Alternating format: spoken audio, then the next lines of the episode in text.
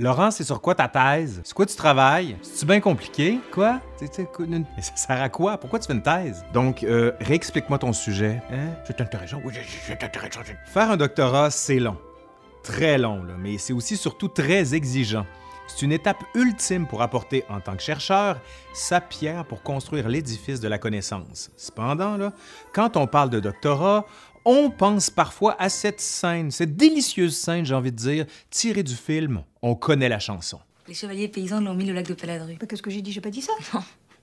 Au lac de Paladru Mais, euh, excuse-moi, mais euh, il y a des gens que, que ça intéresse, ce... Non, personne. Plusieurs d'entre vous m'ont déjà demandé sur quoi portait mon doctorat. Le titre complet de ma thèse de 675 pages, oui, oui, 675, soutenu en 2005 à l'EHESS à Paris, est le suivant. Le promeneur à Paris au 18e siècle, construction d'une figure sociale. Pour celles et ceux qui voudraient une version réduite, vous pouvez vous procurer le livre que j'en ai tiré aux éditions Gallimard en 2007. Maintenant, je me lance un défi. Pourquoi ne pas s'amuser à tirer une vidéo de cette thèse? Question de vous montrer, peut-être ou pas, que c'est pas si compliqué que ça à comprendre. Pour les besoins de la cause, je laisse ici tout l'appareil de démonstration, ce qu'on appelle les notes de bas de page, puis aussi plein d'autres choses comme les citations de sources. Quoi que je vais en faire un peu. Donc, allez, on y va, c'est parti.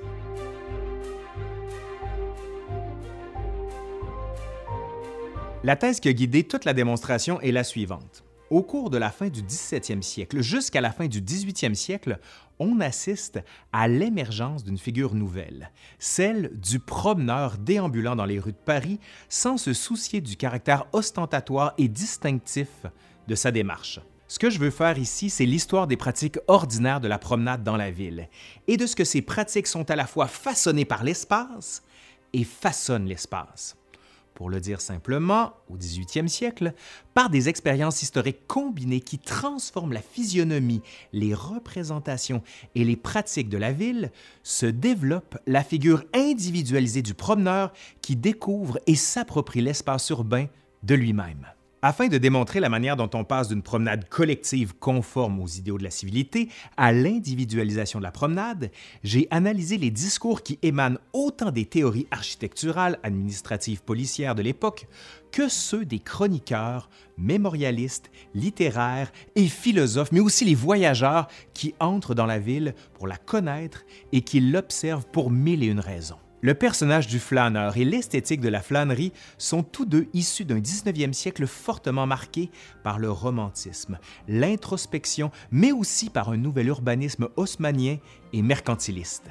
Ces notions sont historiquement datées et culturellement construites par une société les définissant et les articulant. Dans un souci de rupture avec l'approche de Walter Benjamin, qui a beaucoup parlé de la flânerie, et pour assurer une cohérence avec l'Ancien Régime, le terme de promeneur largement répandu dans la littérature des Lumières s'est imposé. Allez, aujourd'hui, à l'Histoire nous le dira, l'émergence du promeneur à Paris au 18e siècle.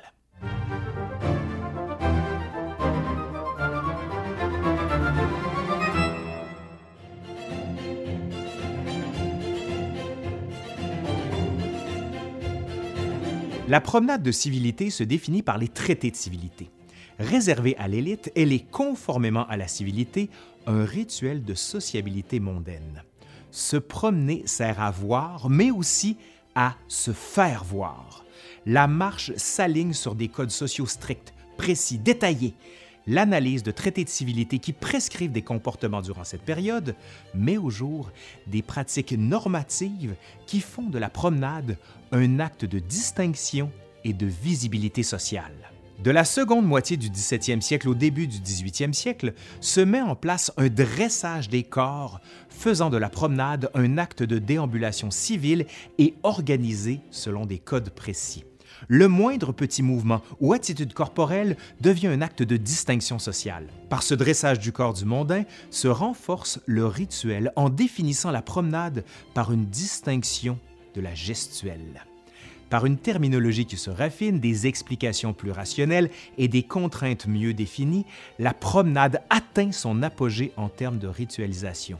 On parle ici de promenade de civilité. Dans son nouveau traité de la civilité qui se pratique en France parmi les honnêtes gens, paru en 1671 et qui ne comptera pas moins d'une quinzaine de rééditions jusqu'en 1730, Antoine de Courtin évoque la question des préséances qui est au cœur des définitions des normes et des formes de la promenade. Je le cite. Si par exemple deux grands seigneurs faisoient mettre un inférieur au milieu d'eux pour pouvoir mieux écouter quelques récits qu'il leur a à faire, il faut qu'ils se tournent à un bout d'allée du côté du plus qualifié de ces seigneurs, que s'ils sont tous deux égaux, il faut qu'ils se tournent du côté de l'un et à l'autre bout, du côté de l'autre, observant de quitter lui-même le milieu quand il aura achevé son récit. Traité de civilité, de politesse, de savoir-vivre continue d'être écrit, imprimé et diffusé dans la société pendant tout le 18e siècle. Pourtant, la civilité connaît une double et contradictoire destinée dans la mesure où elle est de plus en plus diffusée, mais aussi critiquée, dévalorisée et dévitalisée. Sont ainsi déterminés de nouveaux usages de la promenade.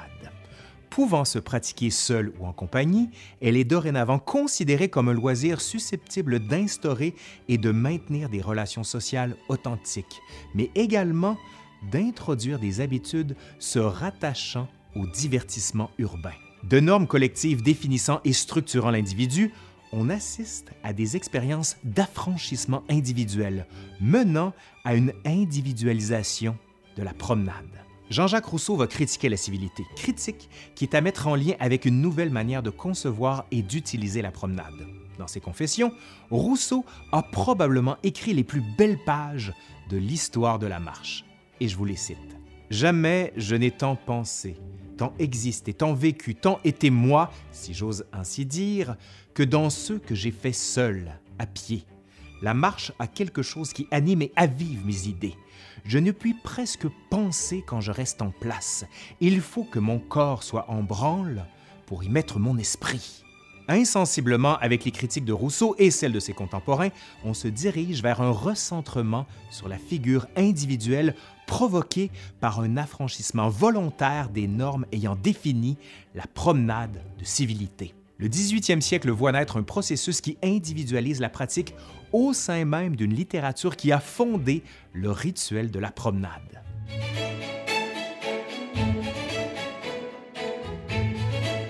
Au 17e siècle, les promenades publiques parisiennes proposent un ensemble de dispositifs qui autorisent les conditions de la promenade de civilité et en facilitent la pratique les transformations urbaines du 18e siècle, mais plus encore l'occupation et l'appropriation par la population parisienne, va favoriser le passage à une pratique individualisée.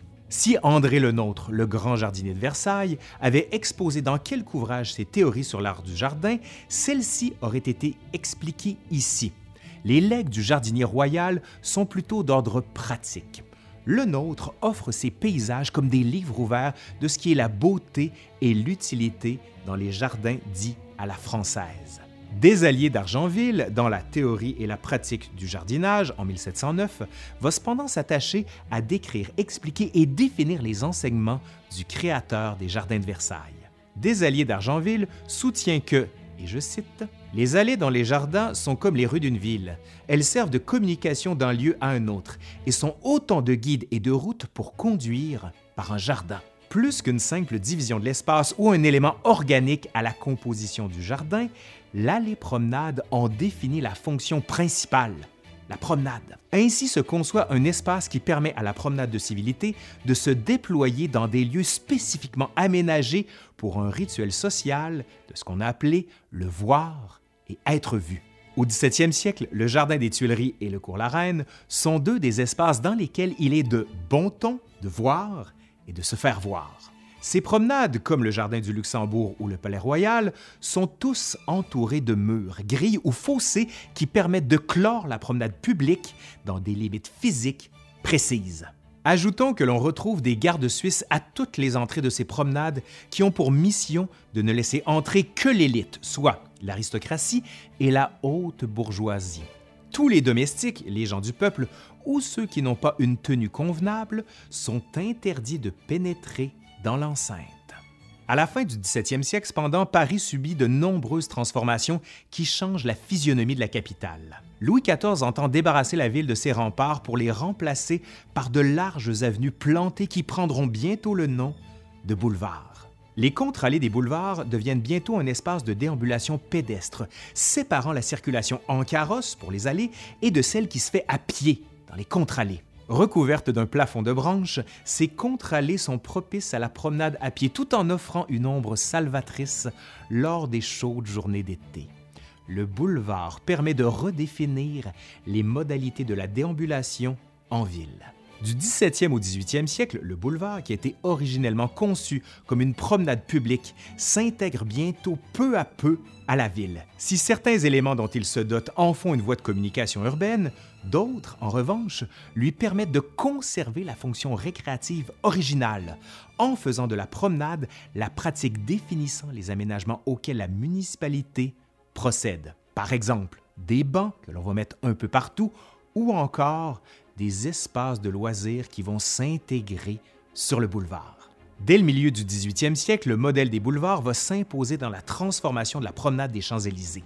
Ces transformations physiques sont à même de montrer la pérennité et le rayonnement du modèle du boulevard dans le cadre parisien, mais plus encore de renforcer par le façonnement d'un espace selon des impératifs sociaux d'ouverture de l'espace, de liberté de déplacement et de préséance du piéton, le caractère individualisé de la promenade dont se chargent les espaces dévolus à cette pratique. Ces espaces offrent des conditions de promenade qui sont à même d'encourager, de favoriser, de renforcer et de définir les caractères sociaux définissant la promenade individualisée et bientôt ce qu'on appelle le promeneur. En conservant la division de la circulation entre piétons et carrosses, ces promenades urbaines infléchissent des comportements qui favorisent la participation de l'ensemble de la population parisienne au loisir de la promenade. Pour une meilleure compréhension des approches et des formes d'appropriation de l'espace, il importe de voir les représentations véhiculées dans le Paris du 18e siècle qui permettent de concevoir et d'appréhender ces espaces.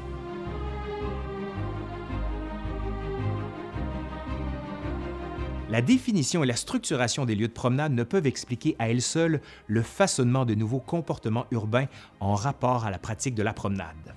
Pour offrir une image plus globale de l'évolution des formes d'appropriation, il importe de déterminer les modalités de représentation de ces espaces. Par représentation, j'entends une volonté de la part des contemporains de rendre visible à travers des écrits une réalité sociale et urbaine dont le discours fonde des approches, des pratiques et des manières de regarder la ville. Au milieu du 17e siècle, la littérature des guides de voyage assure le lien entre l'étranger et la ville. Ces guides livrent en quelques feuillets l'historique de la ville, les lieux à fréquenter et le caractère des Parisiens. Ils deviennent, comme on le dit à l'époque, de véritables véhicules de promenade. Les auteurs de ces guides proposent ainsi à leurs lecteurs une attitude corporelle et intellectuelle de l'être déambulant dans la ville. Ils lui donnent des clés de compréhension afin qu'il puisse à son aise aller où bon lui semble. Bref, de faire des promenades et de devenir promeneur. Cette nouvelle dimension qui est octroyée à la promenade peut se mesurer par une autre forme de littérature, celle des récits de voyage. Dès le milieu du 18e siècle, la promenade se définit comme une nouvelle manière de se déplacer et un comportement à adopter pour le voyageur. Muni de son guide de voyage, retranscrivant son expérience par un récit qui l'imprime et diffuse, le voyageur suit le fil d'Ariane laissé par ses pères en semant derrière lui quelques souvenirs que d'autres pourront cueillir les processus de transformation et de perception de la ville vont être mis en relief par de nouveaux usages de l'être dans la ville.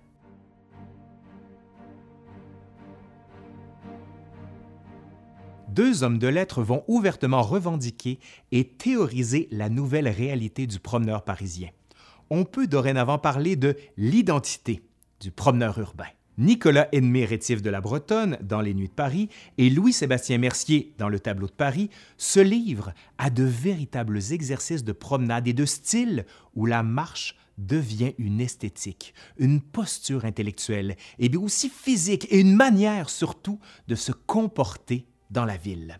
Mercier et Rétif fondent une promenade libre qui doit se réaliser à même la ville, rues, places publiques, jardins, marchés publics et quais sont autant de terrains de jeu que des terrains d'observation et de promenade. Le regard est ici fondamental. Il structure la marche et organise le déplacement. Dans son tome 11, au dernier chapitre du tableau de Paris, Louis-Sébastien Mercier se révèle entièrement. Dans une sorte de bilan sur la manière dont a été réalisé l'ouvrage, le promeneur se dévoile enfin. Le titre de son chapitre Mes jambes. Très suggestif et invitant. Les rameurs ont des bras nerveux, mais ils ne savent pas marcher sur leurs jambes. Épurée, l'écriture se libère.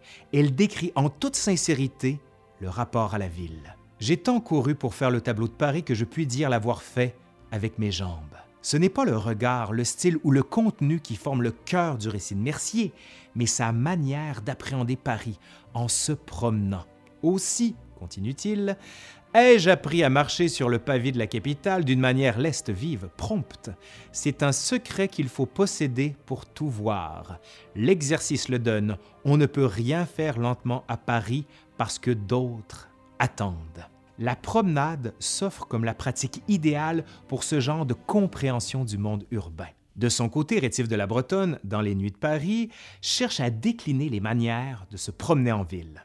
Seule la marche à pied est susceptible de lui fournir le mouvement nécessaire pour l'observation de la ville. Un homme qui le croise l'interpelle et, connaissant son intérêt pour l'observation nocturne, lui pose une question d'une évidence désarmante, du moins aux yeux de ce personnage. Il n'est pas agréable d'être à pied dans les rues à l'heure qu'il est. La réponse de l'auteur des Nuits de Paris est une véritable explication de son mode de vie et de son mode d'appréhension de la cité. Je vous demande pardon c'est un grand plaisir pour moi. Je plains les riches, emprisonnés dans leur équipage, ne voyant rien. Je les plains davantage encore d'être emmaillotés dans leur luxe et leur richesse, dont ils ne peuvent se dégager. C'est un pénible esclavage que celui d'être accablé sous le poids de la fortune. La gestuelle adoptée n'est pas qu'une habitude sociale dictée par le souci d'observation, mais également par l'identité définie par l'altérité signifiante que représente le carrosse. L'homme déambulant dans la ville est un être de sens. Il se laisse inspirer par ce qu'il croise, ce qui croise son regard, ses pas, ses oreilles, etc. Le promeneur se déplace pour voir et pour capter l'attention nécessaire à la rédaction. Cet exercice renforce l'idée selon laquelle la promenade s'individualise et acquiert une fonction pratique dans la cité, mais plus encore que cette attitude est au cœur de l'identité urbaine parisienne renouvelée. Se promener dans la ville est un comportement social issu d'expériences historiques multiples et croisées.